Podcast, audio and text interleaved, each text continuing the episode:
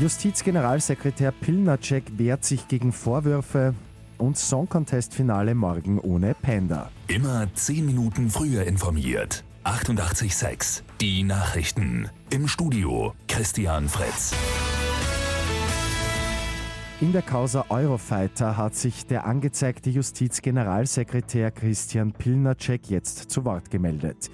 Die Anzeige der Wirtschafts- und Korruptionsstaatsanwaltschaft beruht auf einem Protokoll einer Dienstbesprechung.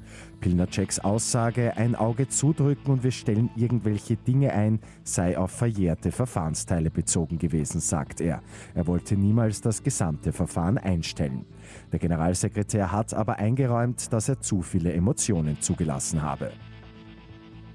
Der US-Flugzeugbauer Boeing hat eigenen Angaben zufolge die Software-Updates für die 737 MAX-Maschinen abgeschlossen. Mit der aktualisierten Version sei die Maschine jetzt eines der sichersten Flugzeuge, das jemals geflogen ist, heißt es von Boeing. Ein Ende des Flugverbots bedeutet das aber vorerst nicht. Die US-Flugaufsichtsbehörde FAA muss die Änderungen zuerst prüfen. Das morgige Finale beim Eurovision Song Contest in Tel Aviv wird ohne österreichische Beteiligung über die Bühne gehen. Panda konnte gestern im zweiten Halbfinale gegen die starke Konkurrenz nicht bestehen. Das Aus für die 31-Jährige ist aber nicht ganz überraschend gekommen. Die Buchmacher haben Panda vorab nicht im Finale gesehen.